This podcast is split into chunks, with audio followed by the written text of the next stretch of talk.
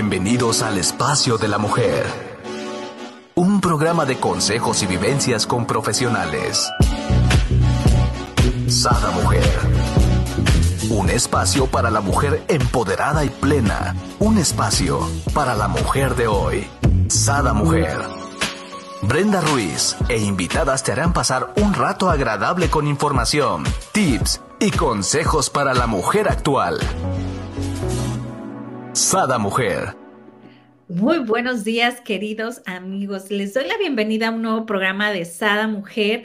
¿Qué creen? Hoy tenemos a nuestros especialistas en biodescodificación, neuroemoción y psicomática clínica. Sí, ya sabes quiénes son, Yasmín y Nilesh, claro, con un gran tema, vergüenza social contra tus proyectos. A ver, ¿qué piensan con este tema?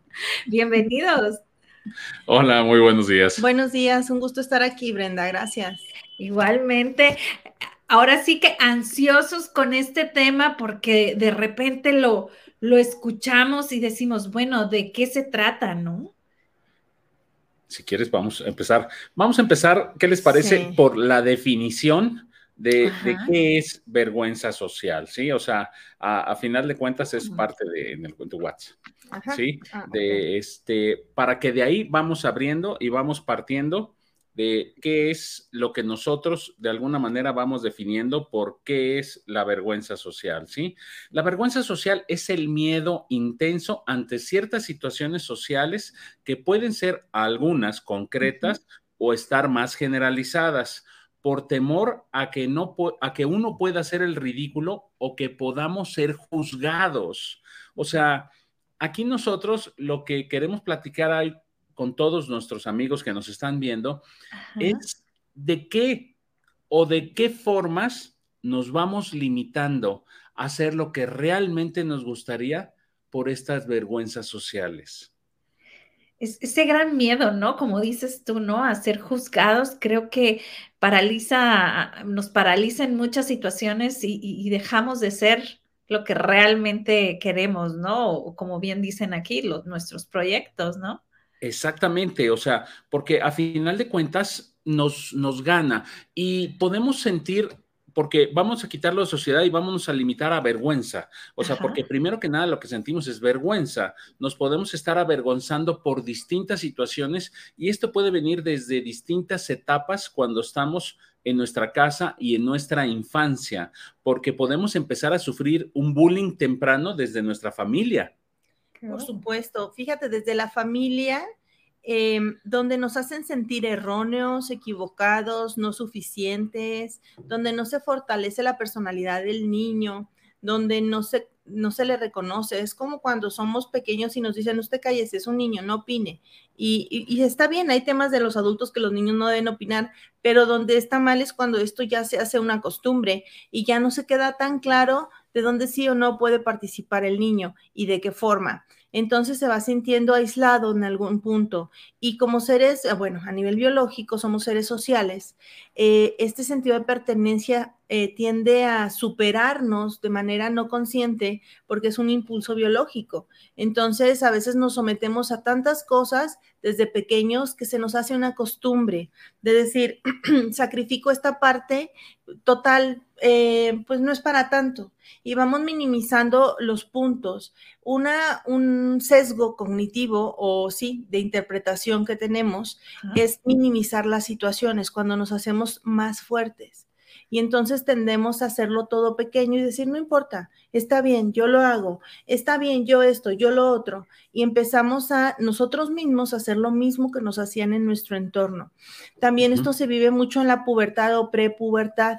Entonces, eh, por ejemplo, conocemos el caso de un niño que en su escuela había un grupo de, de tres niños, o sea, su salón era como de ocho, pero había tres niños que tenían un árbol que era su club o sea, en el patio había un árbol y en el árbol, ahí al ladito al árbol, según ellos era su club. Y no dejaban que nadie se acercara al árbol. Esa es tu parte biológica, ¿no? El comportamiento. Y entonces en ese aspecto a este niño lo bulleaban porque él decía, pues si yo también quiero venir aquí con ustedes, le decían sí, pero no, y lo corrían y lo maltrataban y le decían cosas. Sí, no pertenece al club por X o por Y, Z cosas, ¿no? O sea, y ahí es donde nos podemos avergonzar, o sea, no, es que tú, o sea, pueden suceder muchas cosas, tú tartamudeas, no, es que tú este, nunca hablas, o sea, y a final de cuentas nos vamos sintiendo avergonzados, o sea, sentimos que no embonamos. Aquí lo más importante es darnos cuenta, Brenda, que eh, esta vergüenza social puede ser como, yo, yo me siento como una microparte de esta sociedad y voy buscando dónde embonar. Todo el tiempo estoy buscando dónde embonar o dónde pertenezco, pero esto es algo que lo hacemos de manera inconsciente. Siempre estamos tratando de embonar o de pertenecer y cuando somos rechazados sentimos esa vergüenza, cuando sentimos que no podemos, cuando sentimos que se van a reír de nosotros. O sea, una vergüenza social puede ser hablar en público.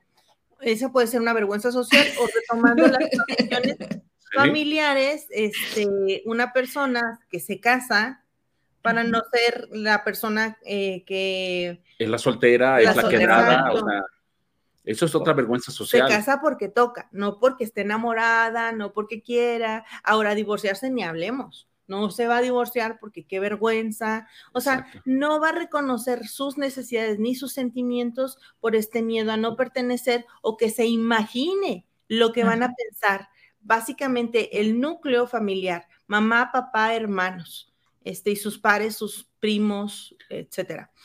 o, sí, o sus compañeritas de escuela, ¿no? Ya ven que a veces nos traemos un amigo desde la infancia, desde la primaria, la secundaria. Entonces, por mucha confianza que haya con personas así de cercanas, eh, o sea, resulta una paradoja porque al mismo tiempo es por esas personas que nos limitamos a hacer cosas que realmente nos darían alegría en el corazón. Es muy loco, pero lo hacemos. Claro, eh, me encanta ahorita que nos diste el ejemplo, ¿no? Porque en mi mente se vino quien no leyó los libros de la pequeña Lulú, ¿no? Y el club de Toby que era tan mencionado, entonces no podían entrar ciertos niños ni las niñas, y, y realmente es algo que ya traemos, o sea, hasta en las caricaturas lo veíamos, ¿no? Y era algo como, como normal, como cool, ¿no?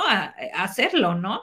Pues sí, era como sentir exclusividad, este, darse un, un nombre que tal vez te haga sentir mejor que los demás, qué sé yo, es como un distintivo, ¿no? Como ahora tal vez podrían ser las marcas en los adultos, cuando ya tienen eh, poder adquisitivo y este, tienen un estatus económico, ya se definen por lo que usan. Qué vergüenza que no traiga la marca tal, etcétera. Y a fin de cuentas, estas personas sufren porque se meten en una caja en la cual a veces no son tan felices. Oye, me da risa porque a veces ni les queda la ropa que traen, ¿no? Ni, ni, ni, se les ve bonita, pero porque es la marca fulanita, la traen y dices tú, bueno, a lo mejor con una de alguna tienda departamental sí va a ver más, más bien. y está bien, o sea, la moda es divertida cuando la sabes manejar.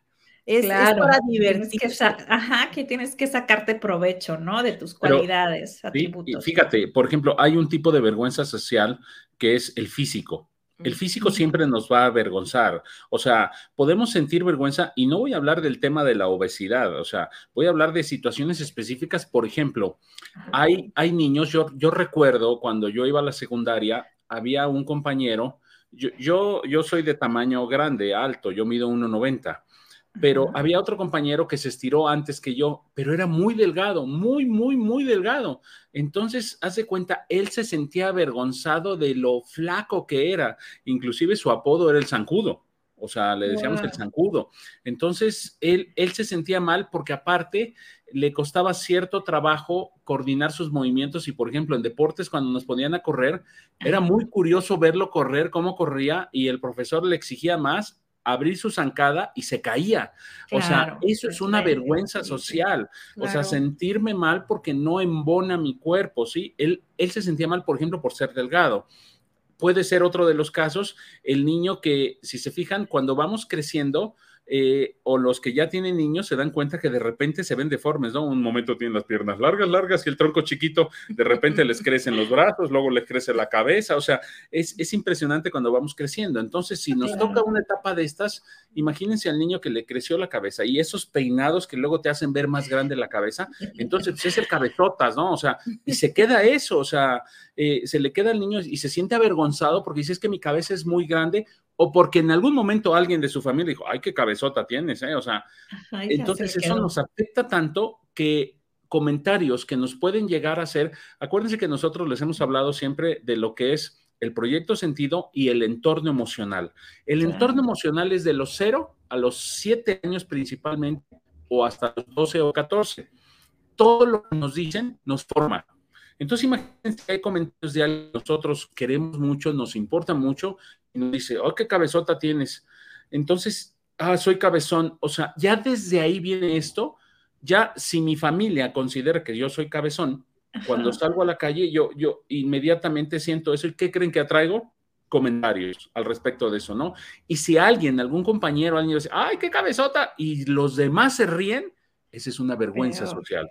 Me siento avergonzado porque creo que tengo la cabeza demasiado grande. ¿Cuántas veces no nos han pasado en películas, verdad? Que se vuelven a ver los niños cuando ellos son adultos y dicen, oye, es que tú eres muy distinto a lo que, claro, cambiamos, todo el tiempo vamos cambiando físicamente porque nos vamos adaptando al entorno y aparte porque cuando estamos creciendo todavía no somos quien vamos a llegar a ser. Y, y sí, por esa fase de transformación personal es que no se siente uno adecuado. Pero aquí, por ejemplo, nos limita en otras cosas, o sea, ya dijera, bueno, el cabezón y hasta ahí quedó, ¿no? Pero entonces yo si tengo la, eso que me dicen cabezón, ah, ¿no? Entonces, pues yo ya no, ni intento subirme una moto porque entonces no me va a entrar el casco, entonces ni intento, ¿no? Entonces realmente empiezas a tener muchas limitantes si tú caes en ese juego de, de creértela, ¿no? No, no sé si es la parte... Eh, ¿Será esa parte de creértela o de adjudicártela o no sería desafiar estos conceptos a nivel personal, porque mira, por temor a que puedan hacer el ridículo o que puedan ser juzgados de forma negativa. El miedo principal es ser juzgado de forma negativa. Y muchas veces tenemos una autoimagen de tengo que ser muy buena persona y ser buena persona a veces implica pasar sobre mí mismo. Y entonces, en, este punto, eh, muchas veces no logramos ver eso que estamos pasando sobre nosotros mismos por encajar, por seguir las normas, por seguir las reglas. Y bueno, voy a, voy a, spoilear la película de Red. Es que es ah, extraordinaria. ¿Ya, la viste? ¿Cuál? Red. Turn Red, de Disney. No. Turning Red, o sea. ¿Es nueva? sí. acaban de y, y, hay otra que se llama Ron da error. También. Las dos en algún punto manejan este tema social. Y, esto se lleva a la adultez. Y entonces esta, la de Red es una niña, adolescente. De origen chino. Preadolescente. Que, vive en Canadá.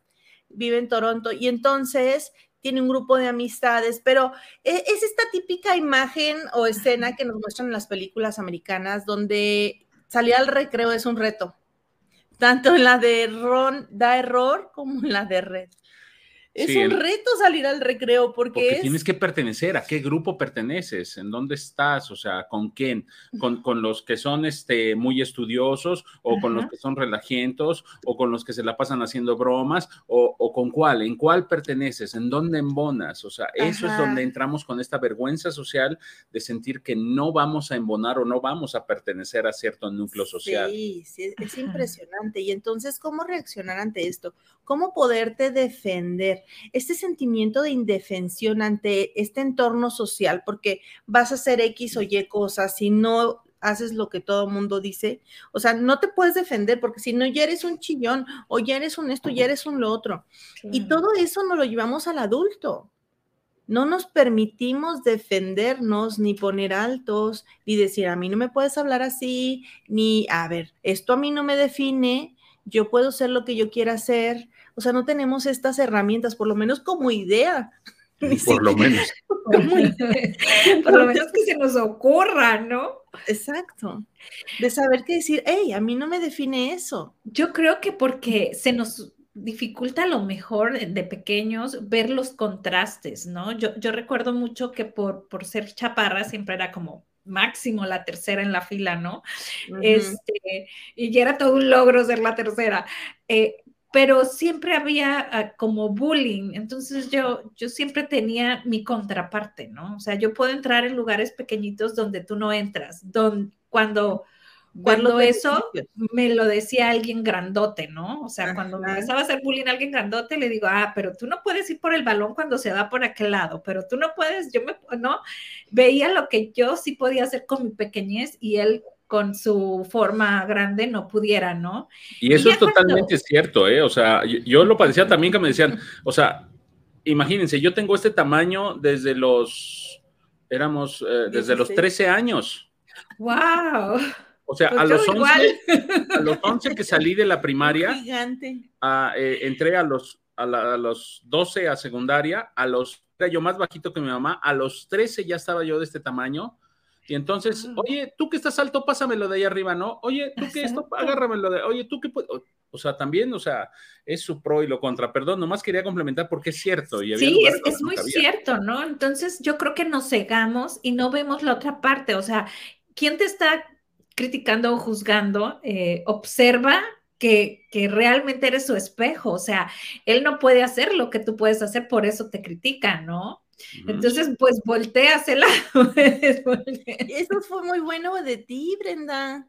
Sí. A mí no se me ha ocurrido, a mí en la secundaria una vez, no me acuerdo quién, la verdad, no me acuerdo, nomás me acuerdo la voz aquí, de una compañerita de la escuela que me dijo, oye, a la salida te peleas con no sé quién. Ay, sí, ¿por qué? Le dije yo, no. O sea, yo creo que antes, no sé, alguien, a ver si pegaba o qué. Sí. Y yo le dije. Se usaba mucho eso. Y yo, ¿por qué? No, peleate tú, le dije yo. Le pude contestar, o sea, pero, pero otras no lo pueden hacer. O sea, y si van y se pelean. No, viene, oye, fulanito dice tal cosa de ti, y, o sea, y van y se pelean. Y va al otro va y le dice lo mismo, y organizan un pleito donde no existía y no lo había. Ajá, para hacer show. Entonces, y les parece divertido, y esto es esta parte arcaica del ser humano. Claro. De, de, pertenecer, de tener un lugar, de ver quién es el más fuerte, el más débil, el más esto y más, pero no nos damos cuenta. O sea, nos quedamos en el lomo. El sapiens no, no tengo idea de qué era. Pero sí tenemos estos comportamientos y es parte de una fase.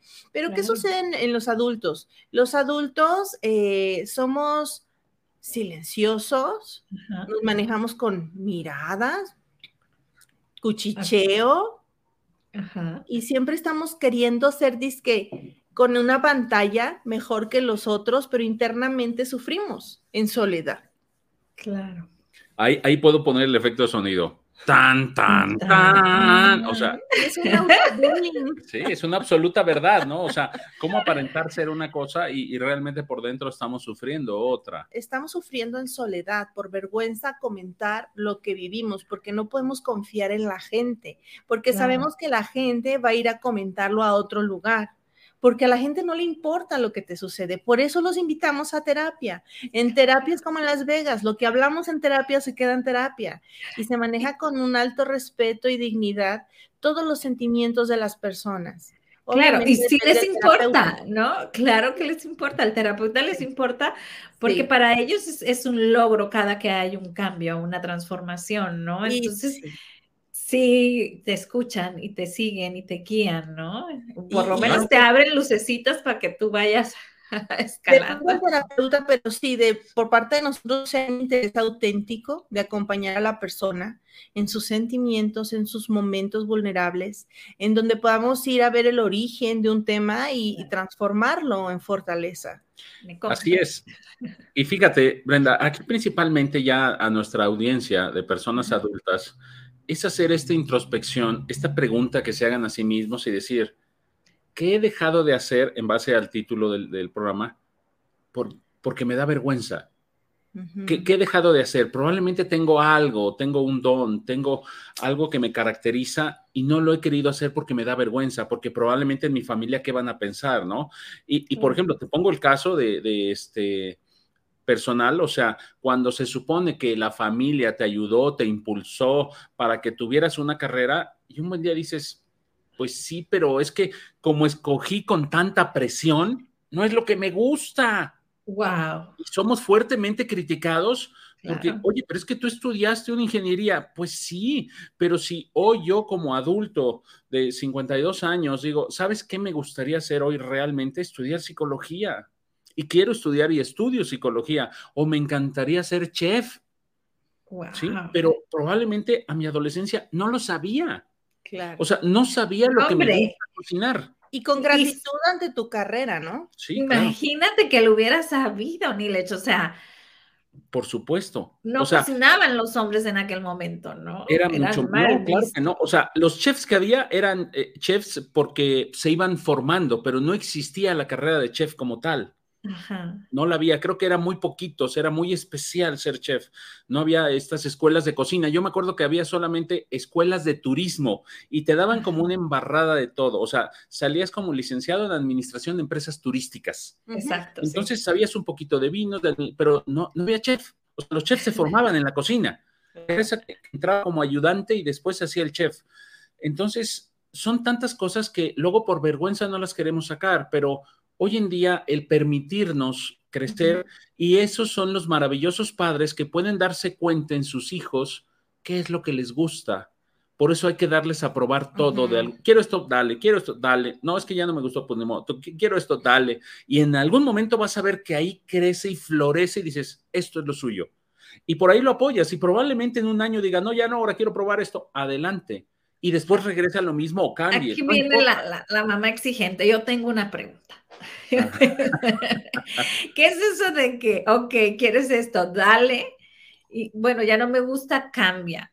No, no es como que importante, ok, ¿te quieres este? Ok, te vas a meter todo el ciclo escolar en este, no que esté cambiando, o sea, un mes quiere básquet, el otro mes quiere fútbol, el otro mes quiere base, entonces una, inestabilidad, creo yo. Dos, gastadero en uniformes, no. no. Ok. Barajéala despacio. Es que fíjate, o sea, esto debe de ser probablemente desde que son más pequeños. no ah, más grandes. Cuando son más pequeños, cuando son más pequeños, cuando el niño tiene entre tres años y cuatro años que tú le regalas su primer pelota, entonces vas a ver la reacción que tiene. O sea, o probablemente cuando le regalas su primer balón de fútbol americano, o sea, tú vas a ver con qué se va identificando más. Entonces ya ahí se le puede ir guiando porque él va a tener preferencias. Sí, no, como adulto, o sea, decirle, bueno, ok, puedes experimentarlo, pero no dejes esto. O sea, trata de, de, obviamente vamos a hablar con los hijos y decirles, bueno, explicarles lo que puede suceder y los beneficios que pueden tener el, cuando haya una constancia. Yo te entiendo que me dices, oye, quiero probar karate. Bueno, pero no le puedes decir, quédate. Por ejemplo, mi experiencia con el karate.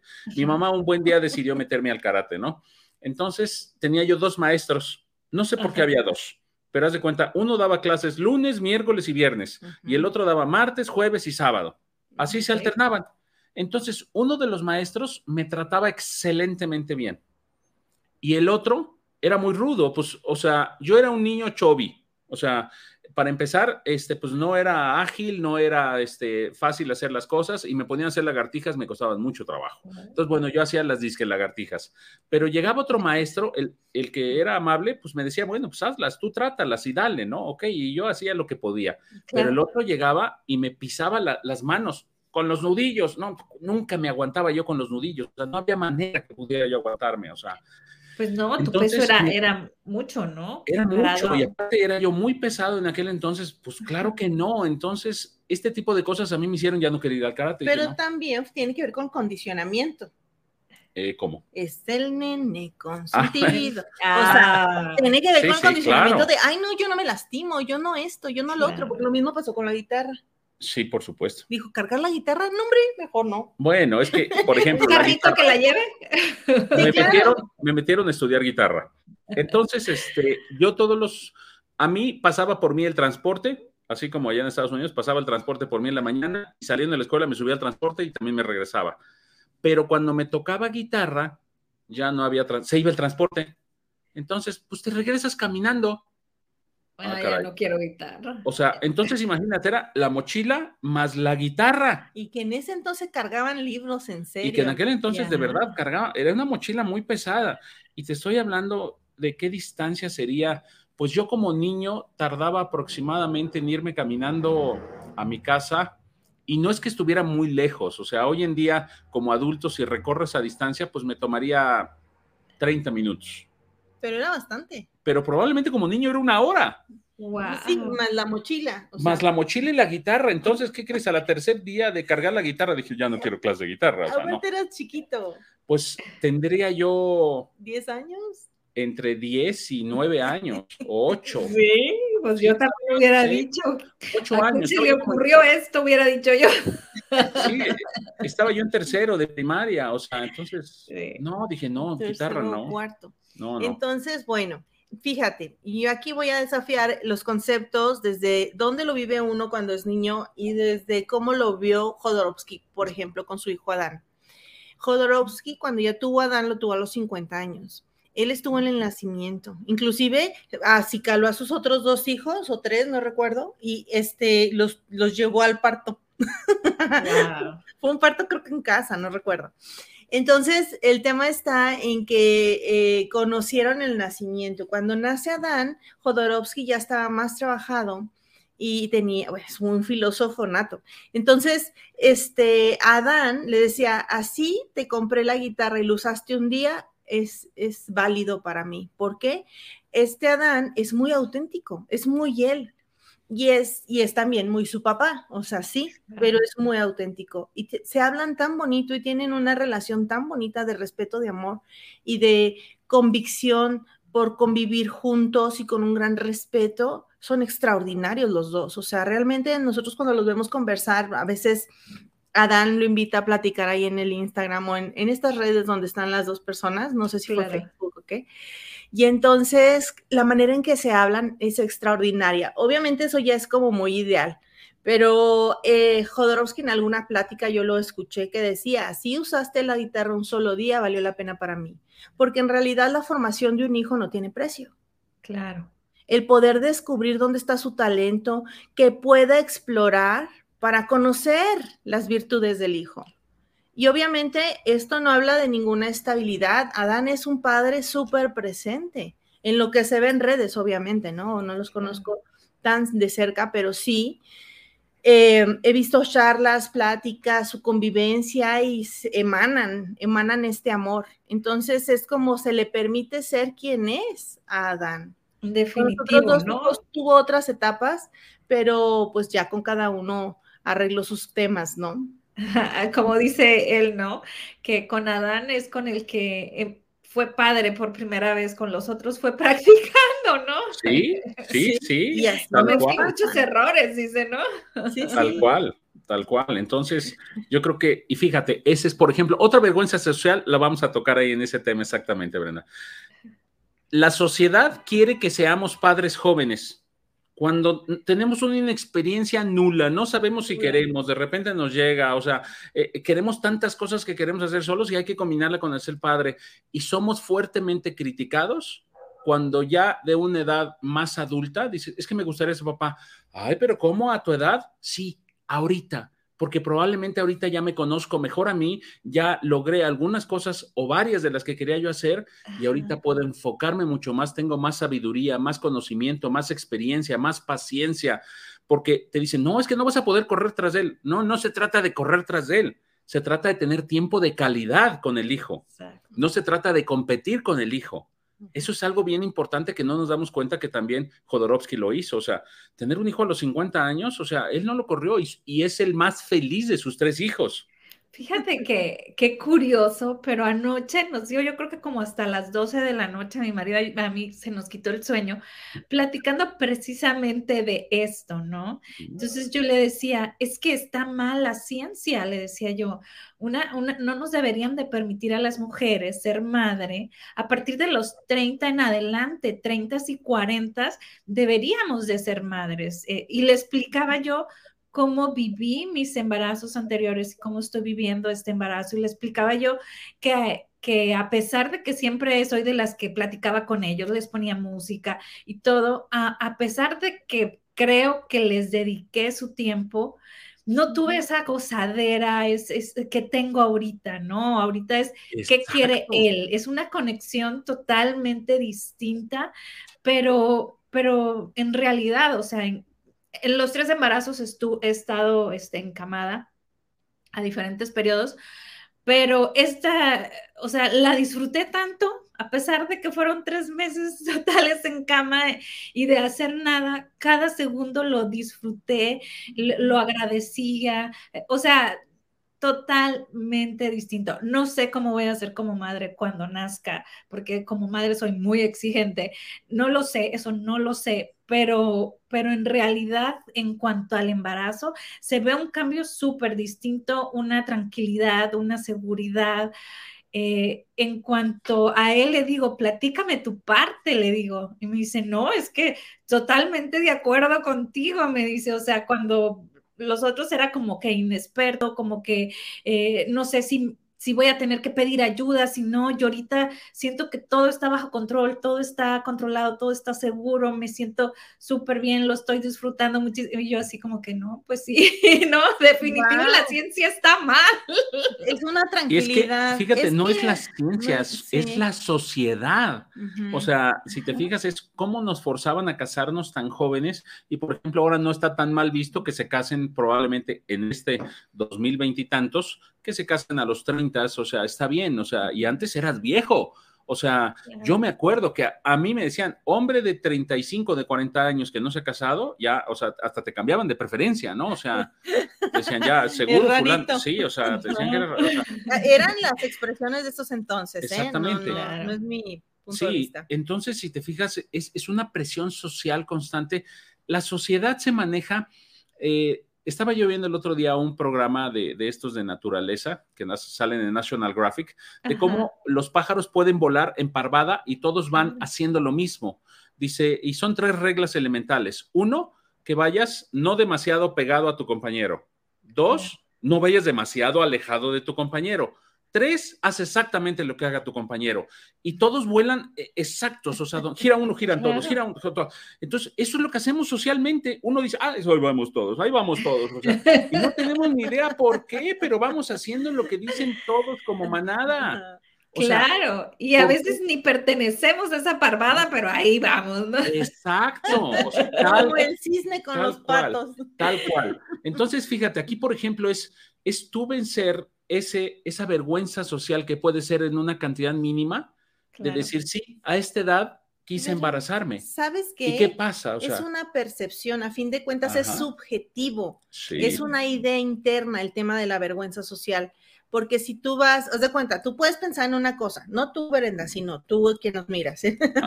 este, sí, sí, o sea, realmente yo creo que es perfecto, volviendo contigo, Brenda, es perfecto tu momento. Yo te admiro mucho y me da tanto gusto que lo disfrutes. Sí. Pero volviendo al tema donde yo quería ir, podemos pensar como ejercicio todos en una cosa que nos dé mucha pena.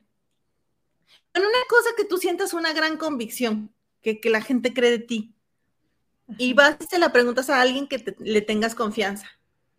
Y le dices, oye, ¿tú piensas esto de mí? Y va a decir, ¿qué? No. Ni en el mundo te hace. O sea, la autopercepción es una idea que se conforma según nuestras etapas y es lo que nos imaginamos que los otros esperan de nosotros. Exacto. Es, es una idea personal, pero no es una realidad total todos opinan una, cosa según su momento, su estado de ánimo o si le significas algo, pero no siempre están al tanto de la vida de uno. No siempre es así. Entonces nosotros nos autodefinimos con, con, las cosas que nos imaginamos y seguimos esas reglas. Y entonces dices, ya no aguanto mi familia, me presiona y la familia, cada quien en su historia y la persona en sí viéndose con esa circunstancia. Entonces, tal vez desafiar un poquito la idea que nos vendemos de nosotros mismos y de lo que esperan de nosotros y de lo que suponemos debemos hacer. Me, encanta esta parte que nos dices, ¿no? Este, porque realmente somos muchas veces nosotros los que necesitamos esa aprobación y estamos intentando a lo mejor caer, encajar o caer en algo que ni tan siquiera está en la mentalidad de la otra persona, ¿no? Totalmente nos atinamos. Totalmente, es correcto. Sí, y entonces nos presionamos con nuestras ideas y llega un punto donde dices, me tienen harto o harto. No sé qué quieren de mí. con nada están contentos, pero es uno mismo haciéndose la vida difícil. Exacto. Wow.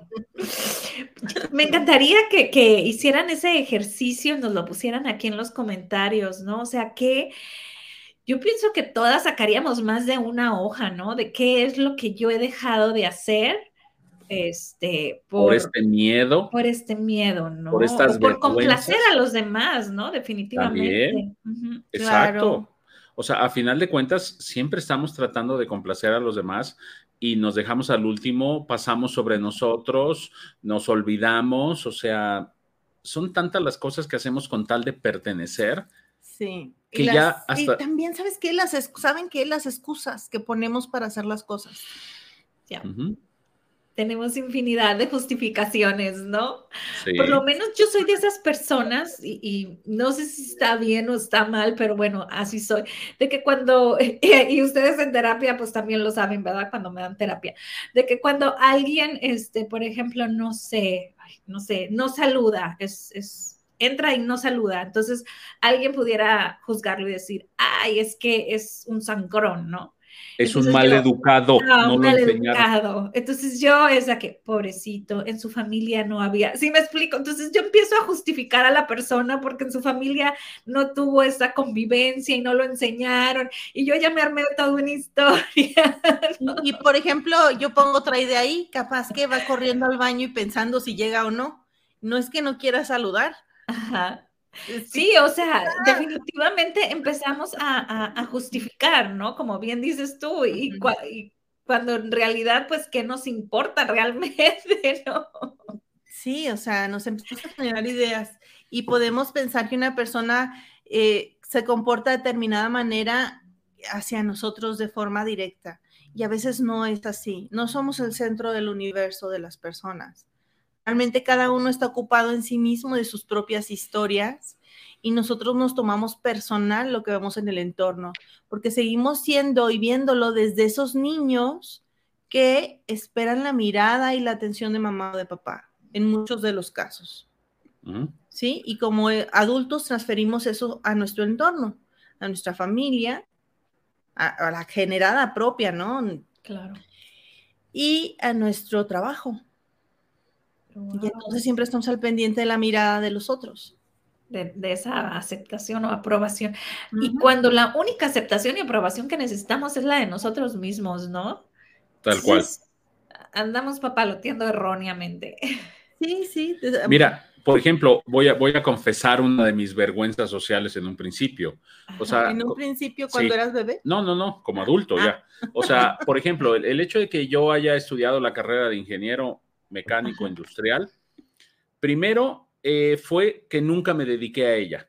O sea, ya ahí traía yo así como que eh, yo esperaba que cualquier gente me dijera, bueno, ¿y por qué no trabajas de ingeniero? ¿Por qué no lo haces como ingeniero? Entonces, yo ya tenía perfectamente vendido mi speech. Ah, es que, ¿qué crees? Yo prefiero tener mi propio negocio, ser un emprendedor y hacer mis, mis propias empresas o crecerla, porque como ingeniero siempre voy a ser empleado, siempre. Y de esta manera, entonces así la gente como que decía, ah, bueno, ya, pero era lo que yo me vendía, ¿no? Ay, ya te la compré, ¿no? Te decía. Sí, sí, pero ¿qué crees? Conforme fue avanzando el tiempo, cuando de repente la vida me forza a esto de ser babalao, de entrar en esta situación más espiritual, de, de vivir otra serie de cosas que ni siquiera yo creía, que yo sé eso no existe, y que la vida me lo fue demostrando, entonces, cuando yo ya me desarrollo como babalao, o sea, a mí me daba vergüenza decirle a la gente que yo era babalao. ¿Por qué? Porque yo he estudiado una carrera, o sea, porque se supone que, que, yo no creía en eso, porque yo era una persona que creía en la ciencia, en el método científico, en lo comprobable. ¿Cómo les iba yo a hablar de algo que, pues no, o sea, y eso fue un logro para mí poder ir venciendo eso y primero nada creerme quién era y qué podía yo hacer. O sea, es impresionante cómo esta vergüenza social a no poder aceptar algo que soy, que hoy en día me gusta, que lo hago de una manera distinta, porque aparte tuve que romper con esos estereotipos de que me dijeron, es que así debe de ser, pues no, yo no lo quiero hacer así, lo quiero hacer distinto, entonces quiero hacerlo de distinta manera. Entonces es mucha la presión que vamos teniendo hasta que realmente nos permitimos, por decirlo de alguna manera, florecer. y es cuando dices, ya no me importa, ya no me importa. Y es cuando mejor soy y los mejores comentarios que tengo y cuando más la gente me busca.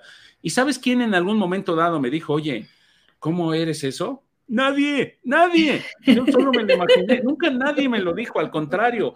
Algunos me veían así como con respeto, otros como con miedo, otros como que, pues bueno, este, pero nadie nunca me juzgó. Todo me lo imaginé yo.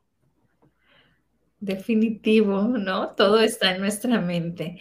Aquí me encantó ese ejemplo que nos diste, por ejemplo, cuando, cuando ya hacemos esta lista, ustedes en su experiencia y, que lo, lo, has vivido y nos has comentado, Niles, y, sé que tú también, Yasmin, de, de este, ya hiciste la lista y ya viste, o sea, cómo, cómo enfrentarlo, cómo, cómo debemos de tomarlo, o sea, qué, qué, qué paso siguiente, obvio tenemos que acercarnos a ustedes. Yo aprendo con amor oficial en redes sociales, pero aunado a eso, nosotros mismos, ¿cómo podemos avanzar? La autoobservación es desafiar lo que yo estoy presentándome como una verdad, desafiar lo que estoy diciendo. ¿Es verdad? ¿Realmente es verdad?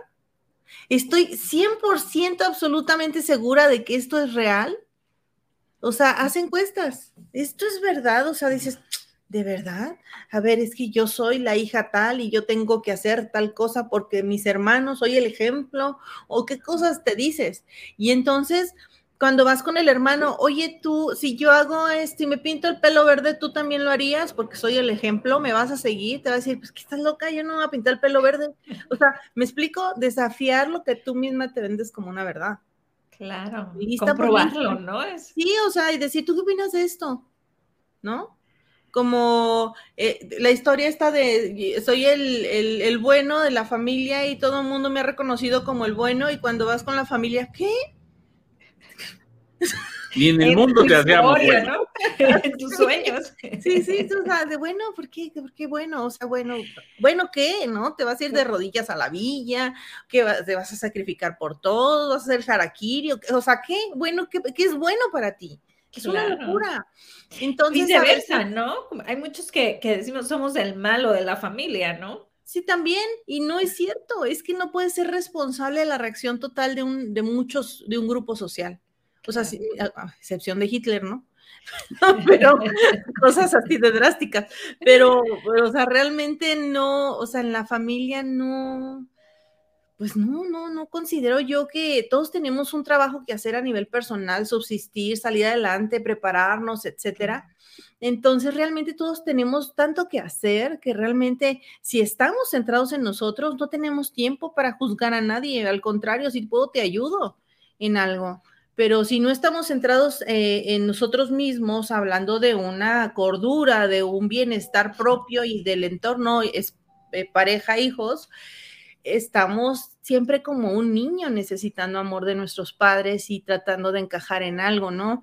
O sea, y esto tiene que ver mucho también con, las creencias de los padres, si estás eh, profesando la misma religión o no.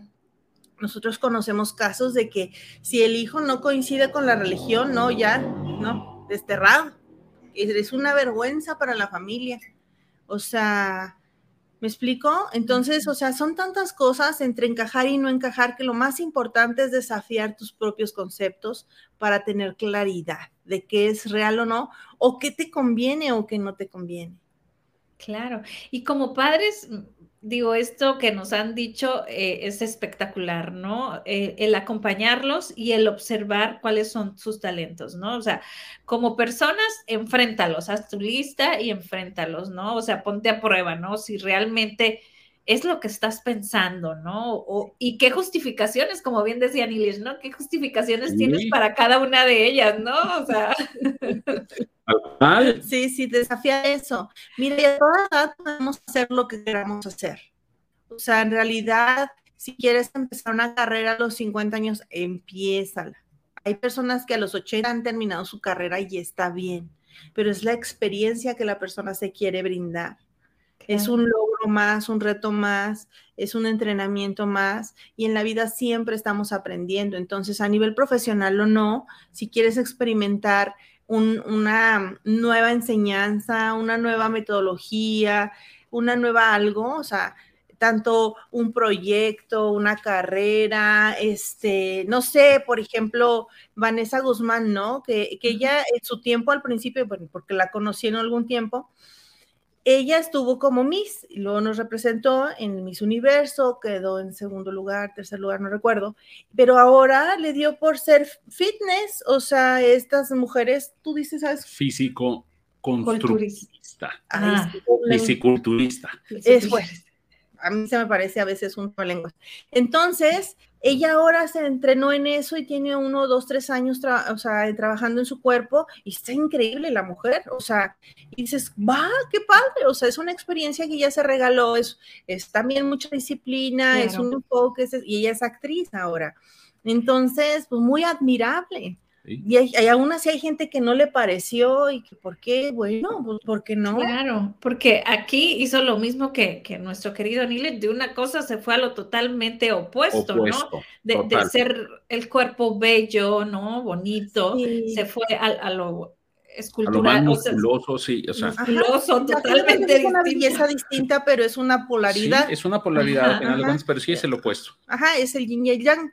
Y, es muy válido, porque a fin de cuentas la mujer tiene disciplina, tiene enfoque, se puso una meta, lo logró y ha ganado concursos y ha representado a México, creo, y, dices, wow, y esto es súper reciente, tiene tres años, te digo. Entonces, para mí es como muy válido y la verdad la admiro y le reconozco esa disciplina y ese compromiso que ella tomó, porque ella es actriz, no tenía necesidad, pero tal vez era una inquietud que ella tenía, o se le presentó la oportunidad y dijo, va, lo voy a hacer, y solo es una experiencia. Pero no quiere decir que lo vaya a hacer toda su vida si es que no quiere. y, fíjate, Brenda, yo creo que ese podría ser el mejor eh, tip o el mejor consejo que podríamos dar hoy. Claro. Permítete descubrir quién más puede ser. Wow.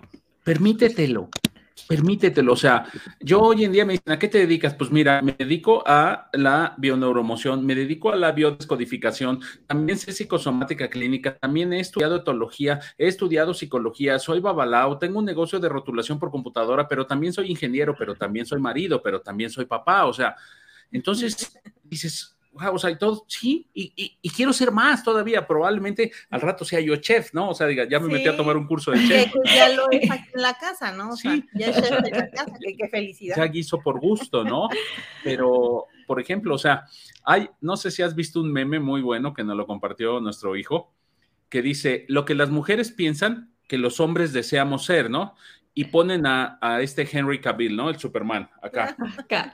O sea, eso es lo que las mujeres piensan que nosotros deseamos ser. Y realmente no es cierto. Después sacan a otro, no sé si lo has visto, otro youtuber que se llama eh, su canal La Capital. Ah, La Capital es un fulano mexicano que se fue a vivir a Estados Unidos y ahora solo se dedica a guisar carnes. O sea, él hace carnes al carbón y, y se las... Salsas? Unas salsas y se come sus tacos, se come...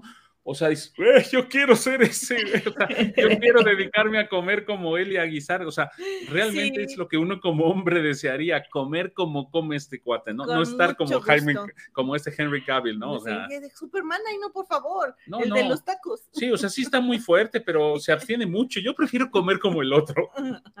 Ese es un buen meme. Entonces, realmente, lo que está haciendo la persona, lo que está haciendo tú que nos ves, ¿Realmente va con lo que en tu corazón quieres ser? Es lo que hay que revisar. ¿Realmente estás llenando tu alma de alegría, disfrutando cada día, caminando donde quieres caminar? ¿O estás caminando donde te imaginas que los demás esperan que camines? Solo es la imaginación. Me encantó como lo dijiste, perfecto, totalmente. Lo que te estás imaginando, ¿no? Que, que crees que los otros quieren. Cuando a lo mejor lo único que quieren es que seas feliz como sea. Tal vez. Y bueno, y eso es quien nos quiere, ¿eh? Quien no, a los demás, pero les viene valiendo un cacahuate, o sea, sí, realmente no es tan significativo. Y hay personas que pueden decir, ¿sabes qué? Quiero que hagas lo que yo quiero. Ah, pues no, cómprate un esclavo. O sea, si es que hay, no sé. O sea, realmente no estamos para cumplir los caprichos del ego de los demás. Una persona que te dice, hey, quiero que hagas esto, eh, pero así, mira, cuadradito, no te sales de la rayita, porque así quiero que seas, porque tú me quieres, ¿ah? Entonces, como yo quiero que seas. Pero ahí, ahí fíjense, ya estamos entrando en tema de relaciones. Eso casi solo sucede un 90%, 95% en las relaciones. Nada más, ¿eh?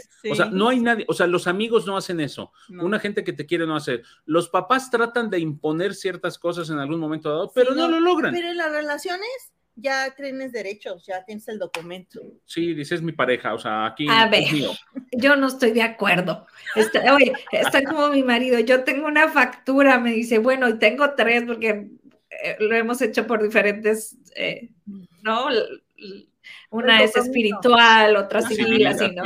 Entonces, este dice, y tengo tres facturas que dice que yo me pertenezco, y le dice mi hija, no, estás muy mal. No, es al revés, dile, volteas la de broma. Pero, pero definitivamente, este, digo, ya que aceptas vivir en, pareja, ¿no? Y aceptas esta parte hermosa, pues obvio hay este, este estire y afloje, como le digo yo, ¿no? A la liga para adecuarnos, porque pues somos dos mundos totalmente distintos. Y, y no, se, no es decir, no puedo, siempre se puede, simplemente hay que querer, ¿no?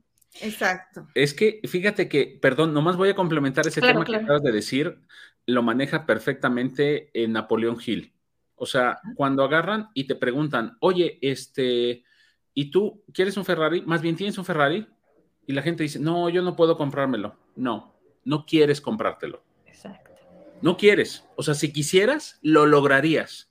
Entonces, eso que acabas de decir es bien importante. Si pudiéramos ser tan honestos con nosotros mismos de cambiar el no puedo porque realmente no quiero hacerlo y analizar desde dónde no quiero hacerlo, si realmente es una creencia mía o me la inculcaron. Eso, eso sería maravilloso poder tener estas tomas de conciencia. Por ejemplo, para conectar con la idea que tú dices en la relación, porque estaba hablando de la relación, es si realmente quieres estar en una relación. Así es, no es que no puedo hacer esto, no puedo hacer lo otro. Es este, la voluntad de decidir estar en una relación y quererte relacionar desde la más alta conciencia que puedas, porque y trabajarte. El trabajo personal debería ser indispensable para poderte, o sea, la conciencia de mí darme cuenta que sin trabajo personal mis relaciones están destinadas al fracaso. Con trabajo personal tengo la oportunidad de hacer algo distinto. Exacto. Así es que vamos a nuestras redes sociales de Yo Aprendo con Amor Oficial, porque es bien importante este acompañamiento, o sea, no lo dejemos en saco roto, es sumamente importante llevar un acompañamiento en nuestra superación personal, ¿no? Y, como les decimos a todas las personas en nuestro canal y a los que vienen con nosotros, o sea, el hecho de que veas este video y que lo oigas es excelente, pero solo es el principio. Y esto yo lo pongo como un ejemplo de ingeniero mecánico que soy. El hecho de que tú veas este video es darte cuenta probablemente de que tu coche falla. Ah, ya sé que falla mi coche, ahora sé por qué tiembla. Ya lo supiste, pero hay que llevarlo al mecánico. Claro, es, la semillita nada más. Eso nomás es darte cuenta de que falla algo. Es darte cuenta de que puedes aprender, es darte cuenta de que puedes hacer las cosas. O sea, ya me di cuenta. Y luego, ah, no, pues ya sé. Pero ¿y eso qué? O sea, ¿qué más vas a hacer? ¿No? O sea, ¿vas a poner cartas en el asunto? Claro, y entender que nuestros cambios vienen a nivel subconsciente podemos forzarnos a hacer cambios conductuales a nivel consciente, pero eso va con mucho esfuerzo porque tenemos el 97% en contra de nosotros mismos. Pero cuando lo hacemos a nivel subconsciente, todo está más a nuestro favor y es más sencillo hacer estos cambios con las tomas de conciencia y con la reprogramación. De otra manera, vamos muy cuesta arriba. Entonces, háganselo fácil. Exacto. Y si tu lista que hiciste ahora con nosotros está muy, muy, muy larga, te tengo una buena noticia. Los límites te los pones tú. No hay límites, o sea, ¿no? Me encantó aquí, dice Brenda, mi tocaya, excelente analogía con lo del mecánico, con lo de la mecánica, claro. Sí, sí, sí. No vamos a dejar el carro a ver a qué hora se descompone. O sea, estamos acostumbrados a que todo el tiempo falla, ¿no? Ah, pues el de allá falla, todos fallan. Ah, todos fallan. O sea, es, normal. Vamos Tiemble, tiemble, tiemble, tiemble, sí. Hasta que pasa uno que ves que el carro no tiembla y dices, oh, ¿tu coche no falla? ¿No? O sea, ¿el mío está mal? Sí. Ah, caray. Eso es lo que nos sucede cuando vemos muchos videos que nos ayudan y decimos, Ah, ya me di cuenta que sí, hay algo mal en mi persona, en mi relación, en, lo que sea, ¿no? Ya me hice consciente en algo que yo estoy haciendo. Ok. Y entonces, ¿qué hora vamos por la calle? Eh, sí, ya sé que falla, ¿eh? No me veas raro, sí, falla, ya lo sé, ¿eh? Ya, ya lo sé, ¿eh? Ya me di cuenta que falla. Ya me lo he explicado mucho. Ya, ya, pero ¿y luego? O sea, ¿qué? O sea, ¿vas a seguir con tu carro fallando o esperar hasta que te deje tirado? Porque va a suceder, ¿no? O sea, un buen día te va a dejar tirado. Y es, es cuando vienen estas situaciones que no sabemos, eh, eh, es que ya estoy a punto de divorciarme y no sé por qué, no sé qué sucedió, no sé en dónde fallé. Todo estaba tan bien. Exacto, o sea, mi coche me llevaba y me traía. ¿Por qué me dejó tirado un día? No me quiere. O sea, tal cual, o sea, no es posible que no nos demos cuenta que todo de alguna manera necesita de nuestra atención y que nos pongamos a, la práctica de hacer algo. Hay otro, otras, otra, este, ejemplo. Ejemplo es todo el tiempo que no estamos creciendo, estamos decreciendo. Oh, qué triste está así. ¿Ok? todo el tiempo que no estamos creciendo, estamos decreciendo. O sea, es, muy fuerte cuando lo analizamos, ¿eh? En el momento que dejamos de querer hacer algo nuevo, de querer experimentar, de querer conocer, de querer saber, vamos en bajada. Siempre es bien interesante conocer, saber, aprender, leer, o sea, algo, eso es lo que nos mantiene vivos. Claro, aunque sea por hobby, ¿no? Aprender algo por hobby ya te deja algo, ¿no? Hay, hay un estudio que hicieron de tratar de ver ¿qué es lo que hacía? No me acuerdo si esto ya se los platiqué o no, ¿verdad? De que por qué las personas más longevas lograban tener esta calidad de vida. Primero pensaron, fíjate, y este, estoy hablando desde, es un estudio que ya lleva como 40 años. Primero pensaron que era la, la calidad del lugar donde vivían, el aire que respiraban. Decían, ah, es que en tal lugar la gente logra vivir hasta 100 años. Después dijeron, no, Después se fueron por la comida. Es la comida, es lo que comen, es la calidad de lo que comen. No. Después se fueron por la condición física. Ah, no, es que es el ejercicio, es lo que hacen. No, tampoco. Hoy en día, en lo que se dieron cuenta que tienen en común todas esas personas, es que tienen proyectos. Wow. La gente que más vive es la gente que tiene proyectos. Entrevistaban a mujeres de 105 y 108 años y le decía, es que usted qué va a hacer. Mire, es que yo, por ejemplo, quiero todavía hacer esto y tengo esto por hacer y quiero ir y quiero pasear y quiero hacer. Y digo, oiga, señora, pero entonces, ¿cuántos años quiere vivir? Los que necesite. Yo voy a cumplir mis proyectos. Eso es vivir, es tener proyectos. Y hay otra cosa que estamos ocultando y que estamos platicando, y yo, no ocultando, platicando que la gente oculta, todos nosotros ocultamos, nos vendemos esta historia de cómo de alguna manera usamos a los hijos ah, como salvavidas. Estábamos comentando, comentando. Sí, dije ocultando, no me acuerdo de ocultar Estábamos comentando cómo la gente oculta eh, eh, su, su, necesidad de hacer algo y lo basamos a, ah, es que mi proyecto en esta vida es mi hijo. Ok, te compro la idea hasta 20 años, 20 ¿eh? años. Pero y después cuando se va, ¿qué? Ah, bueno, es que sigo siendo mamá. Entonces, este es un tema que podemos ir hasta cuando es suficiente ser mamá y decir, ok, ya acabé, ¿eh? ok, ya estás libre, tienes 20 años, pum. Aparte de ahora, este, te sigo amando, te quiero mucho, pero mi responsabilidad como mamá acabó. En el tema, fíjate, es que eso es muy duro de decir, es la crianza, el polluelo empollándose, creciendo desarrollándose, como que esa etapa, esa fase ya terminó. Tal vez llegaré a una edad donde doy asesoría, ¿eh? aquí te acompaño, si ocupas algo, te echo un ojo, tenés mi respaldo, pero ya no es la crianza, ya no es el pequeño, que esto también lo vemos en la película de Red, que es extraordinario, donde la niña en su adolescencia y para cuando lo vean pueden identificarse y darse cuenta que en muchos puntos en nuestra vida seguimos siendo un adolescente, donde tengo que miedo de decidir entre lo que realmente yo quiero y entre lo que dicta mamá. Es impresionante. Sí, la película de Red es fascinante, ¿eh? Es fascinante porque es, haz de cuenta, a los tres años el niño se torna independiente, pero ya en la adolescencia, bueno, a los siete años otra vez, pero en la adolescencia, 10, 11, 12, 13 años, 14, está en una ambigüedad de voy, vengo con mamá o no, hago lo que dice mamá, pero no lo quiero hacer, pero ¿qué hago? ¡Ah! Enloquece. Entonces, esta niña empieza a tener inquietudes naturales de su propio desarrollo, donde ya le gusta un niño y que no sabía que era eso y de repente ve pasar al niño y los corazoncitos en los ojos, ¿no?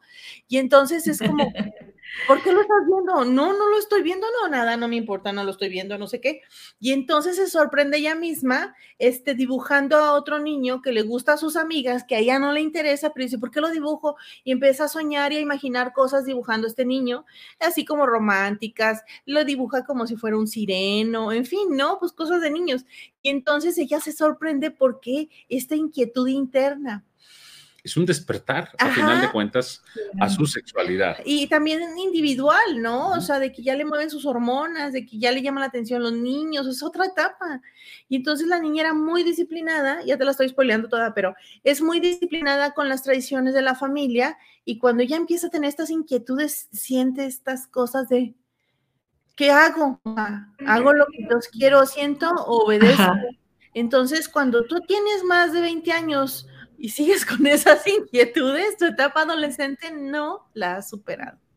Wow, qué fuerte, ¿no? Y hay cuánta gente ya a los 40, 50 que aún sigue pensando, eh, y mi mamá qué piensa o mi papá qué opina, ¿no? Y hay adolescentes de 60. ambas partes, ¿eh, verdad? Tanto el hombre de 30 o 40 años, la mujer, como la mamá de 60 o 70 años que sigue maternando que sigue diciendo, ay, no, tú, aquí te quiero y vas a obedecer y vas a hacer lo que yo quiera. Entonces es no dejar crecer al hijo, no permitirle su espacio individual para desarrollarse, que es lo que es la lucha interna de la mamá. Y, parte de lo que yo mencionaba es en algún momento que la mujer se permita bajar este estandarte de que yo soy mamá, soy mamá, soy la mejor, soy mamá, aquí está mi pimpolluelo, vean lo que bonito está, pero ya llega un momento que dices, bueno, hasta aquí llegué, ya, o sea, lo que, lo que iba a hacer ya lo logré, ya aquí, de aquí para el Real, lo que haga ya es su problema y es su cuenta. Y, pero fíjate, es que sabes que ya cuando el, la persona crece, retomando lo que dices, tiene 30, 40 años, 50 y quiere seguir la mamá hablando de, es que mi hijo es tan lindo, mira cómo me obedece, mira cómo hace todo por mí, mira, y o, siguen sacando estandartes que mira, es que ya hizo esto, mira, ya hizo lo otro, es que, ay, es que, oye, qué buen hijo, eh, ay, sí, o sea, y me quiere mucho y hace tantas cosas, o sea, por favor, entonces, ¿dónde están los proyectos personales de esa mujer? ¿Y dónde están los del hijo? Exacto, sí. Entonces, es bien importante saber hasta cuándo decir hasta aquí, ya. Ajá, darles, o sea, dar ese amor incondicional, realmente que sea incondicional. Donde no se les exige las cosas de ahí, no, no, no, soy tu madre y tú te debes a mí, todo lo que eres eres gracias a mí, y entonces el individuo no tiene valor o cómo. Ni personalidad. ¿O cómo? Pero ya nos desviamos del tema de la vergüenza. sí, pero es, va, a colación totalmente. Deja tú, ya nos pasamos del tiempo. Creo que ya en Instagram va a haber que evitarlo, pero. Está bien. Bueno, pues a grosso modo es poder reconocer lo que queremos. Entonces, fíjate, esto lo vas a dejar para el Instagram. Este, se va a cortar en cualquier momento. Síguenos viendo en YouTube o en donde lo pongas en Exacto. Facebook. Como Ahí está completo. Abrazo fuerte a la distancia. Gracias. Y seamos lo que queramos ser. Podemos ser todo. Claro. ahora sí, ya nos vamos sin música, va. Muy bien.